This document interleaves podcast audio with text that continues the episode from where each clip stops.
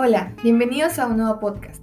Mi nombre es María José Urbina y el día de hoy estaré hablando temas sobre física y matemática. Empecemos. La conservación de la cantidad de movimiento. Hace referencia a que entre más cantidad de movimiento tenga un objeto, más fuerza es preciso aplicar para detenerlo en un tiempo dado.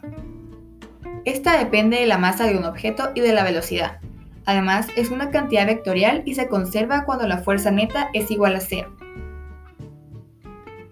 Hablemos ahora de colisiones. Una colisión es un fenómeno físico que implica que si dos elementos son arrojados a una velocidad x en un mismo espacio, los mismos colisionarán o chocarán de manera violenta, porque no puede darse que ambos objetos ocupen el mismo espacio en tiempos iguales. Existen dos tipos de colisiones, las elásticas e inelásticas. Un choque elástico se define como aquel en el que se conserva tanto la cantidad de movimiento como la energía cinética.